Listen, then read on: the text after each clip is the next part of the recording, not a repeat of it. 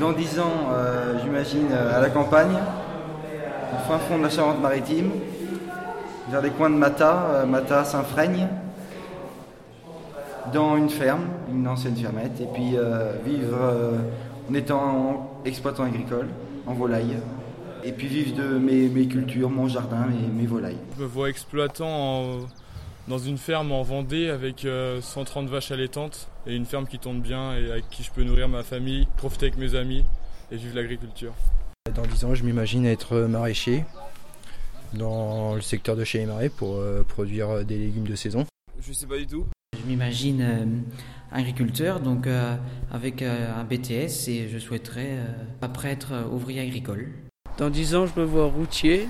Je pense euh, m'installer, euh, avoir une ferme, puis euh, être dans la Vendée avec beaucoup d'hectares. Bah, dans 10 ans, euh, je me vois plus étudiant, je me vois en famille, euh, propriétaire d'une maison, à travailler.